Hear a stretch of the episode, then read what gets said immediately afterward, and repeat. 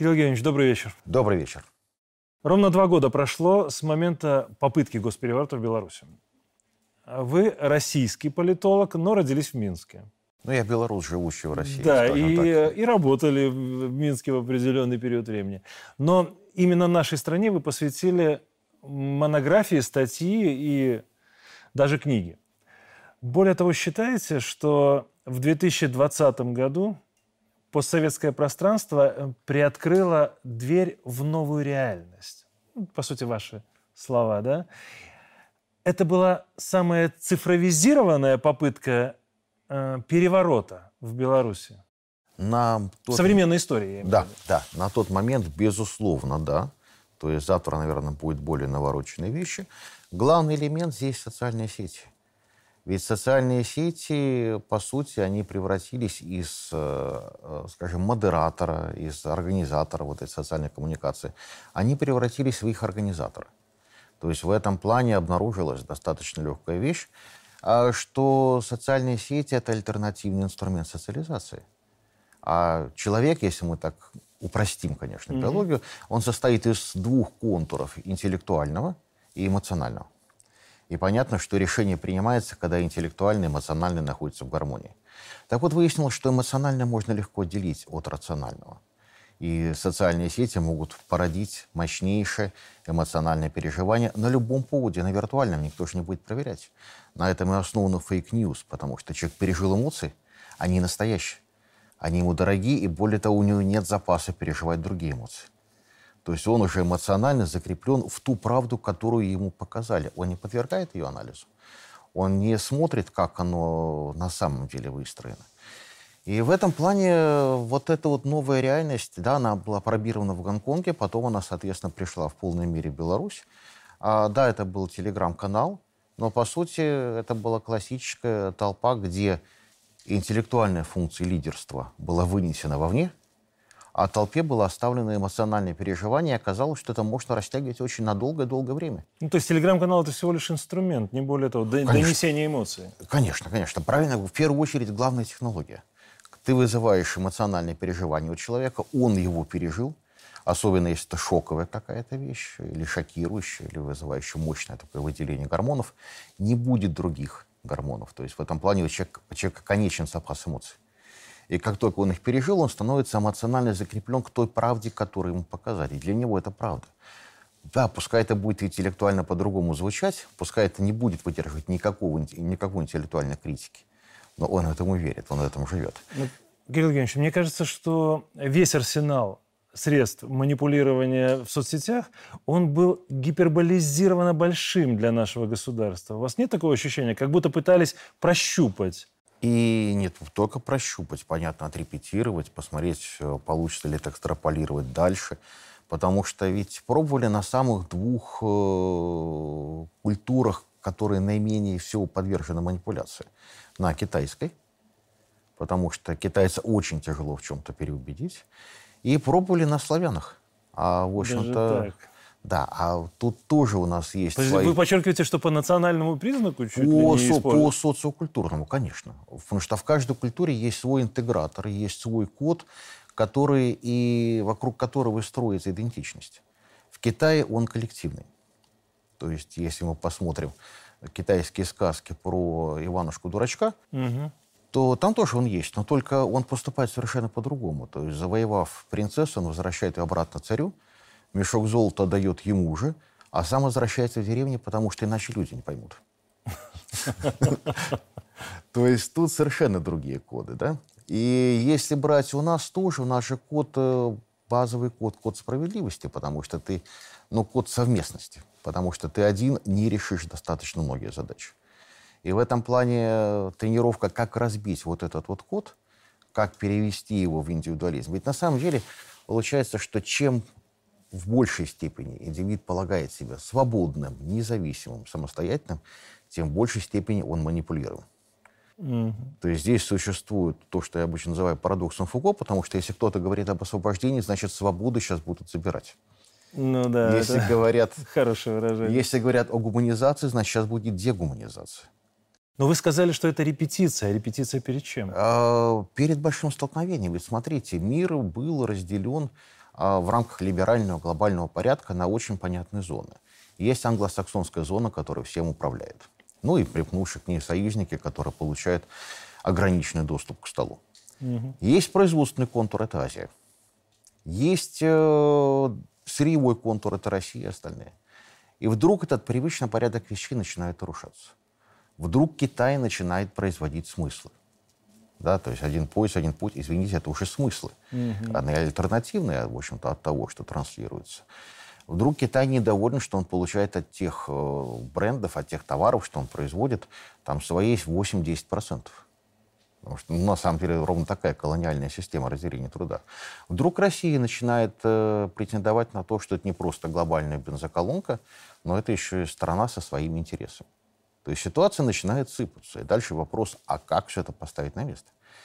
Ведь выход России и Китая с э, глобальной системы, финансовой системы, если он становится реальным, он значит, стал реальным после, соответственно, за последние два года, он же означает, что традиционная модель, когда, скажем, Соединенные Штаты имитируют доллары, развитие оставляют Соединенные Штаты, а инфляцию и проблемы экспортируют вовне, она перестает работать.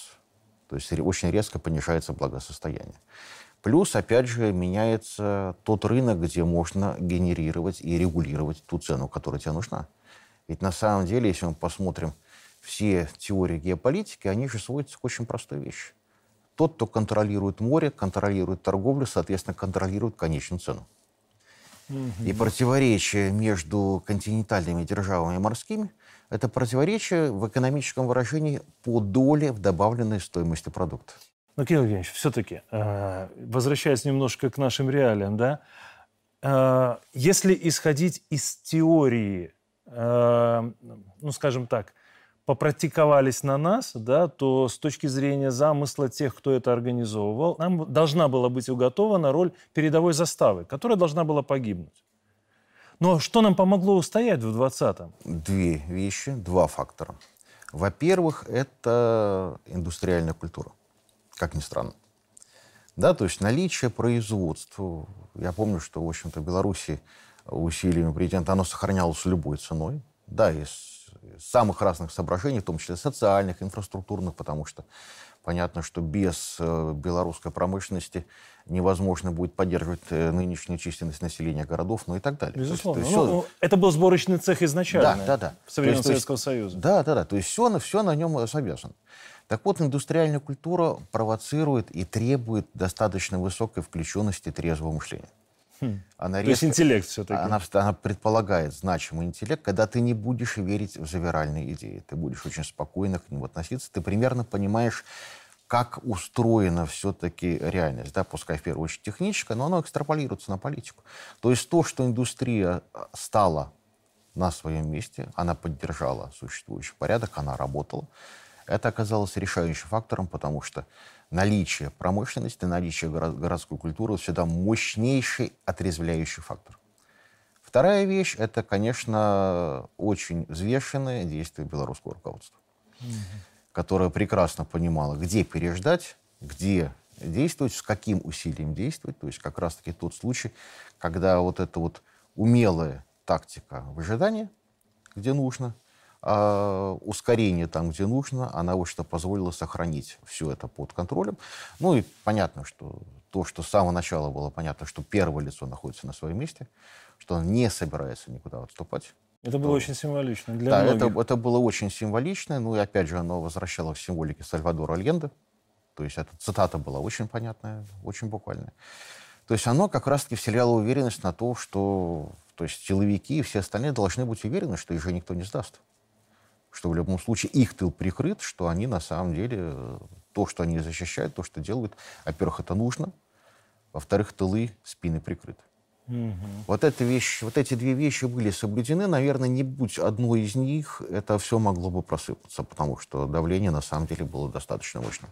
Ну, то есть, подводя итог, э, очевидно было, что всеобщая забастовка была не случайно, попытка организовать всеобщую Конечно. забастовку. Это чтобы вот нейтрализовать вот эту интеллектуальную часть. Конечно, да? конечно. И плюс э, надежда на то, что президент сбежит, да, что, дрогнет. Что повторится Да, что повторится с Януковичем. Да, с Януковичем. И э, расчет на это не оправдался. По сути, это лишило всех козырей, тех, кто организовывал. Э, По сути, да. Но дальше получилось еще интереснее. То есть ставка на, сети, на сетицентричность протеста, она не позволила сформироваться, собственно говоря, какому-то внятному интеллектуальному лидерству. Ну, то есть, ну, его не было, по сути. Его не было, но в тот момент, когда протест стал геймифицирован, когда стал превращен mm. в элементы игры, в этом моменте уже стало понятно, что это все. По той простой причине, что расширился круг за счет, опять же, тех людей, которые восприняты как хороший движ, как хорошую эту самую возможность э, там проявиться, сбросить какое-то напряжение. Но ровно на этом этапе исчезла какая бы то ни была возможность а, оформить интеллектуально всю вот эту протестную массу. Хм. Ну хорошо. Но зато вот с тех пор, да, ваш э, лексический минимум прочно вошли словосочетания э, когнитивное измерение безопасности и когнитивная уязвимость индивидуума. Вот я переведу, да? да? Это то, что с некоторыми людьми происходило вот в тот момент, когда ведомые неким потоком, информационным потоком, да, они в эйфории начинали, ну, пытались, по крайней мере, сломать все построенное годами. Я правильно понимаю, да? Да, да, да. Но при этом, согласитесь, еще не все до сих пор вернулись в себя. Конечно, конечно. А почему? Дело в том, что, опять же, если брать эффект э, соцсетей, оно, опять же, сознательно культивируем. Здесь можно сослаться на журналистское расследование там, Financial Times в отношении той же, того же Фейсбука, по сути, это разделяющие алгоритмы. Э, там алгоритм MSI, это Meaningful Social Interactions, то есть который mm-hmm. регулирует ленту выдачи, и получается, что уровень конфликтности, то есть любой конфликтный пост, любой раскалывающий пост, имеет 30 раз больше шансов появиться, чем позитивный. Ну, безусловно, ленте. Да. То есть почему? Это выгодно для продаж потому что нет лучшего покупателя, чем закомплексованный. Точно так же Facebook, купив Инстаграм, э, обнаружив, что Инстаграм э, превращает 40% э, девочек, наделяет их комплексом неполноценности, тут же с удовольствием все это продолжил, потому что нет лучшего покупателя, чем человек, отягченный комплексом неполноценности. То есть в этом плане получается замечательная вещь. С одной стороны, замечательно для социальных сетей. С одной стороны, они стимулируют продажи. Они стимулируют в том числе идею, что купить можно все. Любовь, отношения, власть. Да, то есть это же распространение метафоры товарности на все, что угодно. А дальше еще то, что мы с вами говорили, это возможность отделения эмоционального от рационального. Это же получается, что человек переживает альтернативную реальность, гораздо более яркую и раскрашенную, чем настоящую. То есть он оказывается в виртуальной реальности, потому что она для него настоящая, потому что он там переживает. Знаете, что смущает в этом? Что прошло, я почему спросил, э, что люди до сих пор не вышли из этого состояния. Ведь любая эмоция, она, по сути, должна быть временной. Конечно. То есть она в любом случае со временем должна подвергаться, в том числе и собственному личностному анализу. То есть ты сам себе начинаешь задавать вопрос, почему у тебя был, возникла в тот момент такая эмоция? А для этого нету, нету инструментария интеллектуального. Тут же второй элемент — это идеологическое программирование. Ведь на самом деле человечество крутится вокруг трех идей всю свою историю. Идея свободы, идея справедливости и идея порядка. Угу. Так вот, если мы будем последовательно реализовывать идею свободы, а их же много. Есть а, английская свобода, это протестантская, по сути, которая предполагает, что если у тебя есть собственность, то есть свобода. Нету собственности, значит, у тебя что-то другое. Ну, потому что собственность – это пропуск в град небесный. Есть французская свобода, кстати, возникшая в зарядной степени под английским влиянием. А она негативная, то есть мы не знаем, что это такое. Свобода – это то, что исчезло с появлением государства и собственности. То есть мы не знаем, что это такое, но мы знаем, кто виноват. Виновато государство. Поэтому долг каждого гражданина государству противостоять. Есть наше понятие свободы, которое слово «слобода» происходит. То есть, если ты умеешь что-то делать руками, ты платишь облегченные налоги. То есть, в этом плане свобод концепции достаточно много. Но если мы посмотрим, то продвигается обычно всегда в части цветных революций, да, собственно говоря, и раньше. Исключительно французская идея свободы. Британцы это продвигали еще а, с начала XIX века, когда Джеймс Миль догадался, что индийцам нужно продавать именно просветительскую свободу, никакую бы то ни было другую. У него была задача сделать так, чтобы ни одна колония больше пусть в Соединенных Штатах не ушла бы в свободное плавание. Mm-hmm. Поэтому выяснилось, что да, французская свобода противопоставляет народ и, у, и элиты, и, соответственно, делает элиты зависимым от внешнего управляющего. Вы знаете, вот вы так прямо вот, смотрите... процитировали тезисы э, трех основных мировых идеологий. Вот правда. Свобода – это либеральная идеология, да? да. Порядок консервативная, а справедливость коммунистическая. Ну, или... ну не только, и христианская. Ну, ну да, да. И, и исламская, так. кстати говоря. Да, да, да. Ну хорошо, э, Кирилл Евгеньевич, мы когда э, видим проблему, а тем более проблема, которая уже состоялась, мы ее зафиксировали. Но нам ведь нужно теперь сделать выводы, то есть проанализировать, где мы ошибались, и э, проанализировав, сделать выводы. Так вот, как нам противостоять этой когнитивной уязвимости впредь, в 24-м, 25-м годах? На самом деле только опорой на традиционные коды. То есть есть китайский путь. Он достаточно понятен, когда Китай взял под жесткий контроль социальные сети и ввел этический контроль Компартии, где, по сути, в общем-то, скажем так, бизнес ниже пояса перестал быть возможным. Угу. И он стал осуждаем, он вычеркнут, дальше можно, соответственно, зарабатывать только на позитивных вещах. А, есть э, у нас этот путь вряд ли технически доступен. Да, да, кстати говоря, это, это замечательная идея.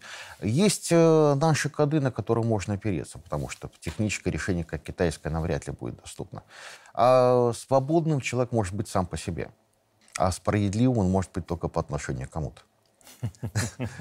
У нас получается, что наш базовый код – это код справедливости, где ты... Ведь на самом деле код свободы в протестантском виде, как он э, насаждается, как он реализуется, это же идея индивидуальной спасенности. Да? То есть в рамках кальвинизма, а пуританство – это кальвинизм, по сути, да, американский а, вариант протестантизма, а, нету добра и зла от того, что ты делаешь, не зависит никак твоей спасенности. Бог может спасти, может нет.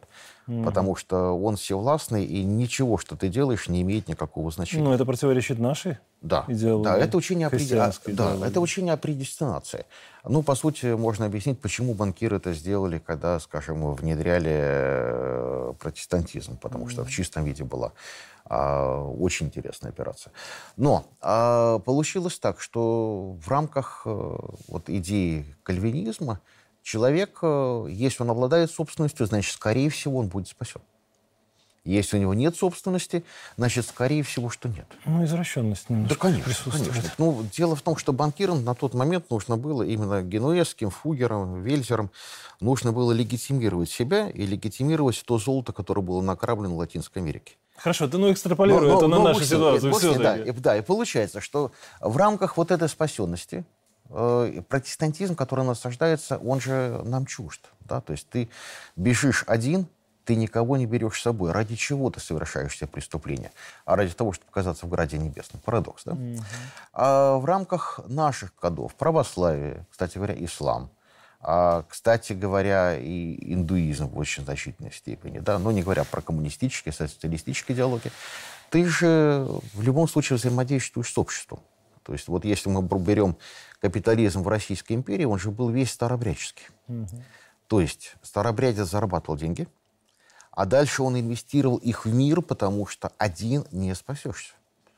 Потому что смысл любой деятельности человека, чтобы потянуть всех остальных – на уровень выше.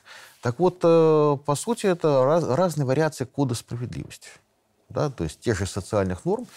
И вот это тоже еще один фактор, который обеспечивает белорусскую устойчивость. Это как раз-таки высокая норма справедливости социальной. Но о ней нужно говорить, ее нужно культивировать. Ведь на самом деле... Не стесняясь культивировать. Не стесняясь культивировать. В равной мере можно говорить и о очень понятных брендах. Ведь на самом деле, если мы посмотрим объективную реальность, не пропагандистскую, да, при демократии, при авторитаризме права человека гарантированы примерно одинаково. Разница в другом. Что при демократии главным будет бизнес, угу. при авторитаризме главное будет власть, И здесь же есть еще одна очень хорошая вещь, что авторитаризм означает ответственность. Безусловно. А персонализированную ответственность. То есть в этом плане вещь будет сделана ровно потому, что об этом договорились. Ровно потому, что, потому что здесь невозможен тот вариант, кто сшил пальто, мы все. Угу. Да, то есть в этом плане получается, что э, нужно не вестись на тех брендах, которые, скажем, внедряются, в том числе и западной наукой, ведь на самом деле можно рассказать, каким образом э, политология стала превращаться в политпропаганду. И, в общем-то, с 90-х годов там, в области той же транзитологии там же были сделаны гигантские шаги. Потому что смысл был в чем? Убедить всех, что мы живем в недоразвитом, в туземном мире – а там есть цивилизованный образец, и, соответственно, все, что мы здесь ломаем, это оправдано для того, чтобы добежать до этого ну, То есть, по сути, образца. навязывание западной идеологии для нас – это и есть э, путь к разрушению государства? Конечно. Вот смотрите, в эти дни, да, э, на фоне судов, которые происходят в Беларуси над террористами, проходила, как минимум, да, еще одна без аншлага, некая конференция, некий конгресс белорусской оппозиции в Литве, где не было никого из Беларуси. Ну, оксиморон, но как есть. Вот там во всеуслышание говорят о том, что Украина за три дня на радость бычебистам захватит Минск. И наши беглые, они хлопают. Им это нравится. И что вводить надо цензуру на независимые СМИ. Об этом тоже говорили. Вот в какой момент эти люди, которые здесь сидят в клетке, или там говорят о том, что Беларусь надо уничтожить, разгромить, разбомбить. Вот в какой момент они превратились в террористов? А как только ты мыслишь исключительно идеями и приоритетом идеи, то есть логичное додумывание будет э, вести ко все большей и большей радикализации. Ну, то есть, по сути, можно говорить о том, что вот эта пропаганда или политология новая в отношении Беларуси, в отношении наших ценностей, как только она ну, мягко говоря, начинает ими культивироваться, мы переходим в эту стадию, стадию, ну, грубо говоря, стадию, терроризма стадию по отношению к своей стране. Конечно.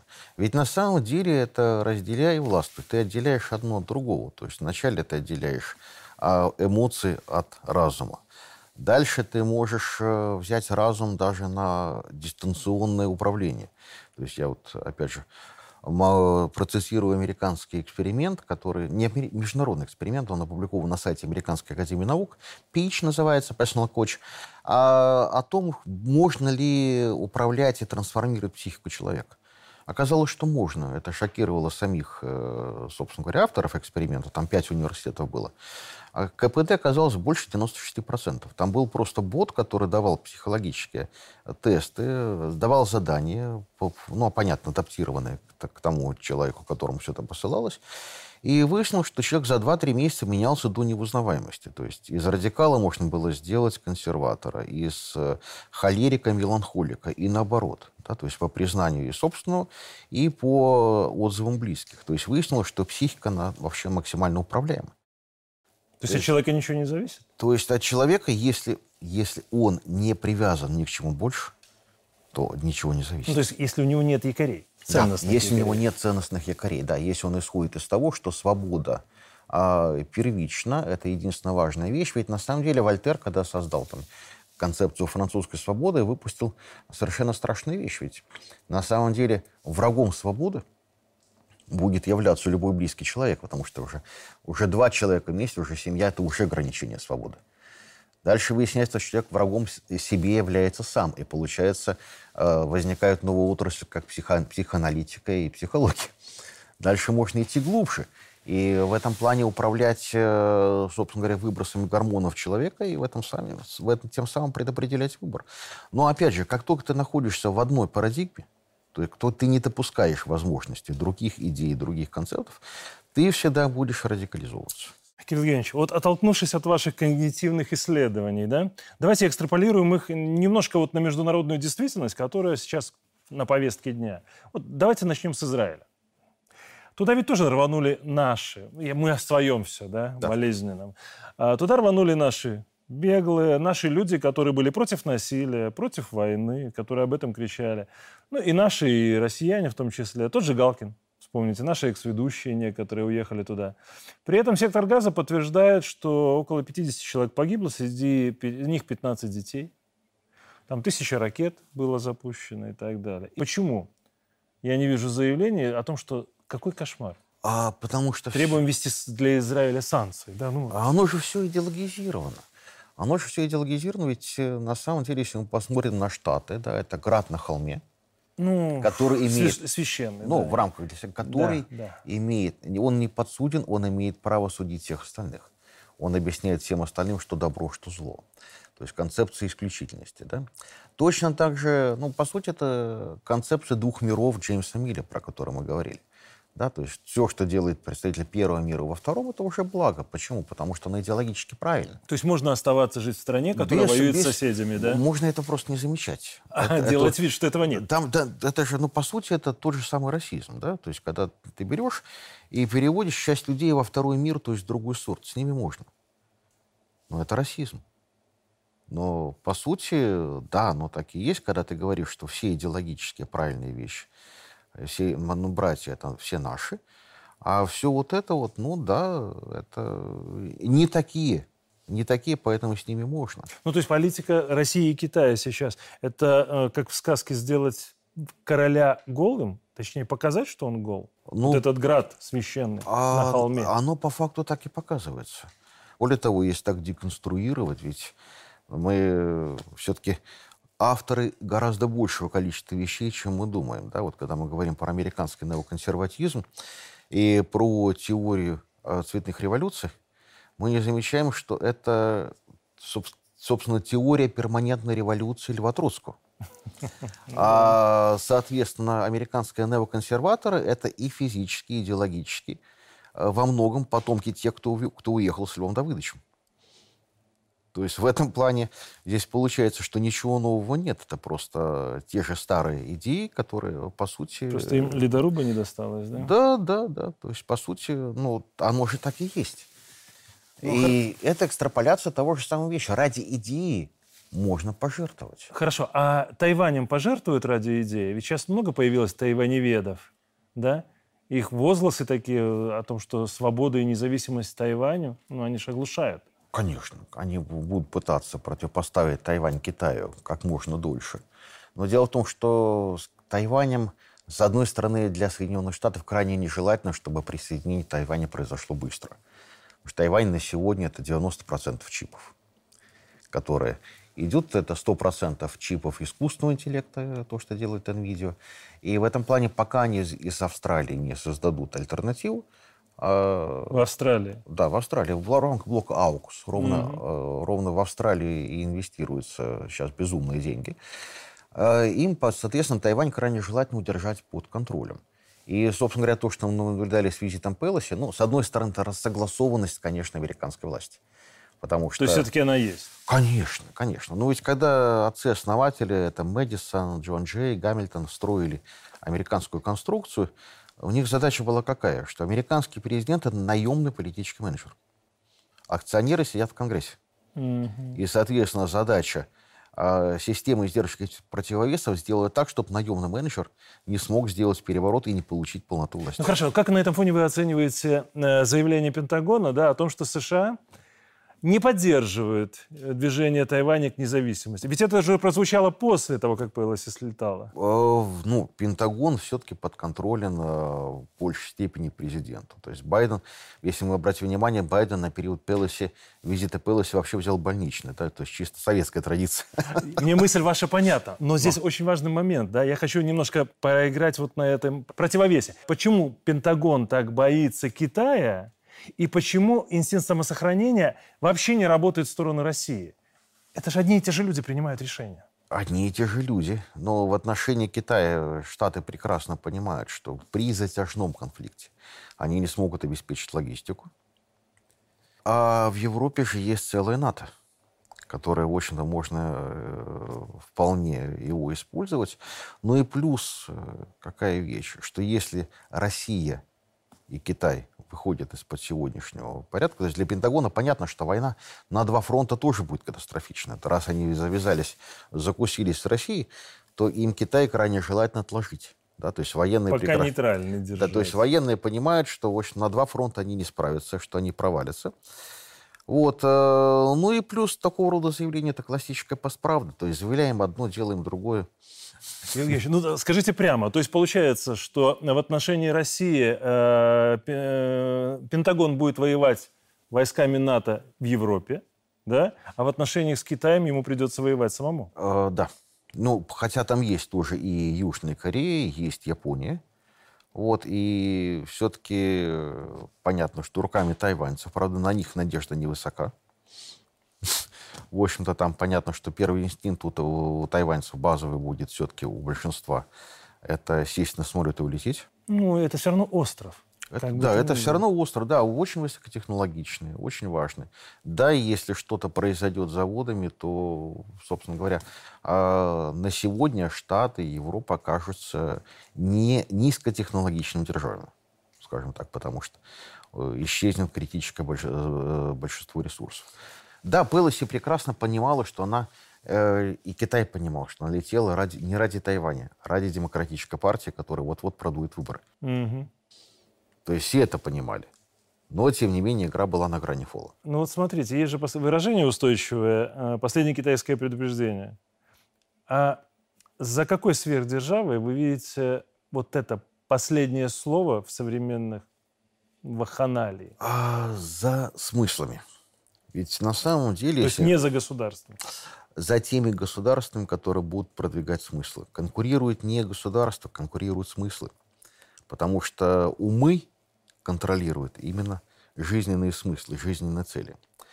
И мы видим, что либеральный мир на сегодня э, дошел до предела развития. Да? Вот базовым вещью, вот Британия, напомню, скандал там годичной давности, когда одна из пяти редакторов журнала Science Based Medicine была, ее рецензия на одну книгу а, была снята с сайта, взамен были поставлены несколько ругательных рецензий. Книга была о парадоксальном росте количества девочек, которые решили стать мальчиками. Угу. Рост был за 10 лет с 2008 года по 2018 на 4400%. То есть в этом, то есть понятно, что это катастрофа, да, то есть э, мы не знаем, какое количество мальчиков решило конвертироваться, потому что предполагаем, что вряд ли меньше. Угу. Но это же означает, что зарабатывать больше не на чем, кроме как на трансформации человека. Ведь трансгендерство это большой, трансгендерность это большой бизнес, большая фармакология. Ведь каждый трансгендер это пожизненный потребитель довольно дорогих фармакологических это препаратов. Это на крючке, по вашему счету. Да. На фармакологическом. На, на всю жизнь. То есть в этом плане понятно, что это создание рынка. Да? То есть, и в этом плане, когда либеральный мир зарабатывает на деконструкции человека, причем такой же, ну, совершенно не, не просто аморальный, да, это за пределами добра да, а другой мир строит космические базы, да, планирует полет на другие планеты. То есть мы понимаем, какие смыслы более притягательны. Как пошутил один американский ведущий, к 50-му году при такой тенденции мы все станем трансгендерами. Получается, что расширение, возможное э, расширение БРИКС, то есть это, стран, да. это вот это приобщение к этому смыслу, да, да, потому что Который все... приемлем для части стран. Да, все страны БРИКС и даже большинство ШОС – это страны, которые исходят не из либеральной парадигмы которые исходят из разных концептов справедливости, своего понимания справедливости. Индуистского, китайского, российского, да. Плюс, если мы посмотрим еще одну ну, забавную особенность, что вот э, лидеры, которые на слуху, да, если будем брать там Путин, Си, а Нарендра Моди, угу. кстати говоря, Лукашенко, они все поднялись с самых низов. У всех были тяжелые эпизоды в детстве, где, в общем-то, они прекрасно понимали, как живут э, наименее обеспеченные слои общества. То есть в этом плане у них есть чувство справедливости, понимание того, как оно должно быть. Но это как базовая ценность. Это как базовая ценность. Вот это ощущение... Которое как раз и позволяет сохранять страну который, сейчас. Да, которое позволяет держаться по той простой причине, что я помню, был разговор с американским одним профессором по поводу Северной Кореи. Он сказал, ну, господи, что за проблема? Это проблема, ну, 100 либо 150 миллионов долларов, которые получит какой-нибудь северокорейский генерал. Mm-hmm. Я говорю, замечательно, хорошо. Говорит, во-первых, а как вам можно верить? Во-вторых, где он сможет их истратить? Во-вторых, зачем? Если он у себя на родине имеет статус гораздо больше, чем вы ему можете предложить. А у вас он будет нам предателем с деньгами, от которого потом так или иначе избавитесь. Избавиться. То есть в этом плане э, получается, что подход, когда можно купить и можно коррумпировать, скажем, верхушку, он здесь не работает, не сработает, не получится. И это как раз-таки вот гарантия того, что вот это вот сегодняшнее э, противостояние, скорее всего, все-таки закончится. Ну, а, все-таки я думаю, что не конфликтом, но скорее тем, что вначале выделятся две разные системы с двумя разными кодами. Ну, а потом будем смотреть. Ну, а вот эта соз... Э, информация о возможном создании в Сербии российской базы, она это что это? Ход конем, популизм, фейк? Это... Или вот эта борьба за новые смыслы? Это пока вербальная интервенция, потому что на практике для того, чтобы создать там базу, нужно было бы э, Сербии выйти из нейтралитета. Это занимает время. Вот. Но сама идея присутствия базы означала бы для Сербии очень существенную страховку по той простой причине, что тогда была бы прямая конфронтация, то есть любое нападение на Сербию было бы прямой конфронтация НАТО с Россией, э, совершенно фатальными последствиями. НАТО тоже прекрасно понимает. И это, конечно, могло быть страховка. Вот такая вербальная интервенция, да, она на сегодня сделана, она вполне уместна. Вот. Ну а дальше будем смотреть. Ведь э, то, что мы наблюдали в Сербии, э, отложение откладывание конфликта на месяц. Оно же означает еще и конфликт между Британией и Соединенными Штатами. Ну, от, отложили же по указке США. Да, отложили по указке США демонстративно по той простой причине, что сербское обострение, как и многие другие, готовил Борис Джонсон. Его везде поспел наш пострел. Везде поспел, да. Его сняли, собственно говоря, с поста премьера с американской подачи. Э, по той простой причине, что он слишком явно хотел выхватить знамя лидерства из слабеющих рук Байдена. Делал это талантливо. То есть восстановление Британской империи. Да, по всему периметру. То есть при этом э, Британия обрела влияние в Прибалтике, в Польше. Ну, про Украину нечего говорить. А попыталась зафиксироваться на Кавказе. В Пакистане сумела сменить э, Имрана Хана. Более того, перехватила под себя, как вы что писали, отдельный информированный телеграм-канал и наркотрафик. Ну, собственно mm-hmm. говоря, ну, Британская империя на наркотрафике-то и состоялась, если честно. Да? То есть, если мы будем говорить про коды свободы, то я как-то нарвался на британскую газету середины XIX века, которая описывала борьбу с Китаем. Так вот, она звучала так. Открытие, ну, то есть нежелание Китая покупать опиум – угу. оно интерпретировалось э, для британского читателя как открытие еще одной деспотии благам свободной торговли. Ну, как, как же иначе? То есть э, не, не прическа стала причиной отставки, а борьба за первенство, да? Конечно, конечно. То есть в этом плане понятно, что пока Байден не может Джонсону ничего противопоставить, ведь почему Джонсон тут же заявил, что он станет генсеком НАТО? То есть, О, пон... да. То есть понятно, что это была бы попытка рейдерского ввода НАТО из-под рук А сейчас, сейчас даже ручной Моровецкий э, решил не давать возможности или не он захотел решил, встречаться. Он решил, он решил присягнуть Соединенным Штатам. Да, да. Он уже прекрасно, понял, где сила. Да, прекрасно концов. понимая, что есть. Так вот, от то, что они отложили на месяц, по сути, это замена будет британской агентуры на американскую. Но потом конфликт возможен? Возможно возможен. То есть, э, к сожалению, хороших намерений в отношении Сербии нет ни у Британии, ни у Соединенных Штатов. Ну вот смотрите, э, мы тут немножко про прическу Джонсона затронули, да, он любил покрасоваться с ее отсутствием. Но еще один э, есть же любитель покрасоваться, да, Зеленский отметился в ВОК, в гламурном ВОК, да, а сейчас перекочевал такие в мейнстримовые немецкие СМИ. Но несколько с другими уже иными инфоповодами. Да? Коррупция на Украине. И это на фоне заявлений США о том, что Хаймерсов уже достаточно да, на Украине. Вот значит ли это, что Зеленского тоже начинают сливать? Ну, пока это не... ведь не единственные факты. Ну, конечно, не единственные. Пока еще не сливать, но немцы прокладываются. Немцы прокладываются на случай победы э, республиканцев этой осенью на выборах в Конгресс, потому что республиканцы могут получить обе палаты. И в этом плане, соответственно, важно зафиксировать, что в Германии здоровые силы на самом деле всегда были. Они даже всегда говорили про вот эти вещи. Угу. И никогда, в общем-то, безудержно и безусловно не поддерживали. Были же оговорки. Ну, грубо говоря, мы пальцы скрещены в кармане держали.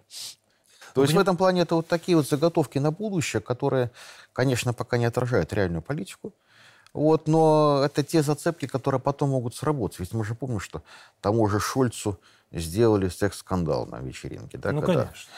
А для чего? Для того, чтобы в случае чего его можно было легко сковырнуть. Ну, до этого был скандал с Джонсоном такой же примерно, да, да когда да. в период ковида он там устраивал шабаш. Да, да, да. То есть это те зацепки, которые э, либо политик понимает, что на крючке, либо, если не понимает, то его, соответственно, потом берут и сдергивают. Знаете, меня что смущает? Даже вот ручная собачка Арестович, он уже начинает заявлять о своих президентских амбициях.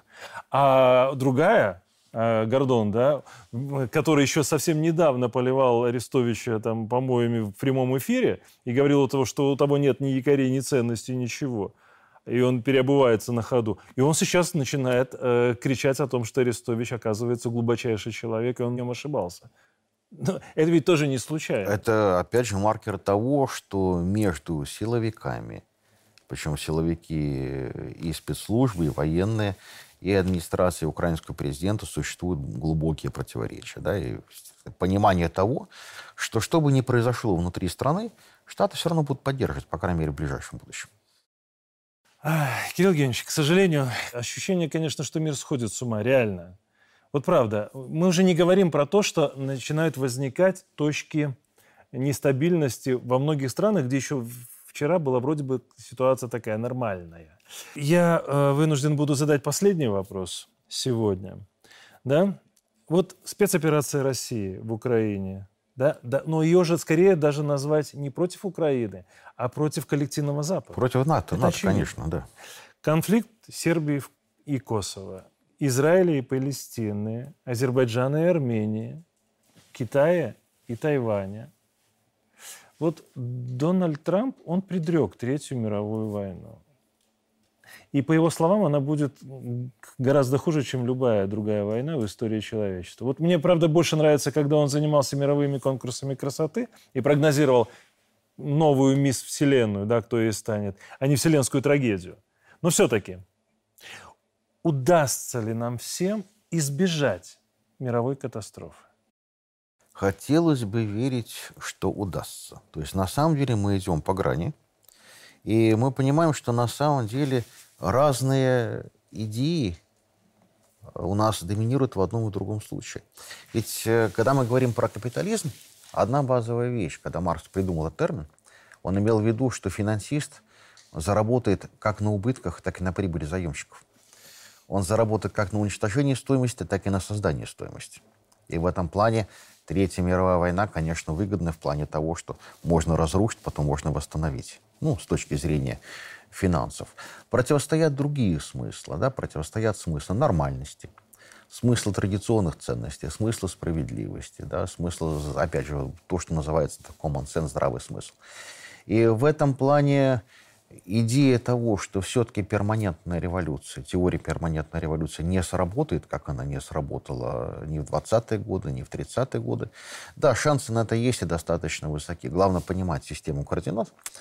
И понимать еще одну вещь, что базовые стратегии штатов, ну, американский характер в чем состоит? Chicken game.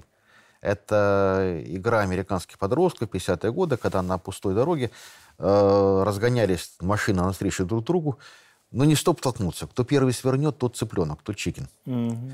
То есть в этом плане вот эта вот игра в постоянный chicken game, постоянное вот это вот, то, что у нас называется брать на понт, брать на испуг. Вот эта постоянная стратегия, она реализуется, но она же понятна. Она понятна, что те люди, которые инициируют, все-таки имеют в виду, что ты свернешь а не то, что ты воспримешь все это всерьез и до конца.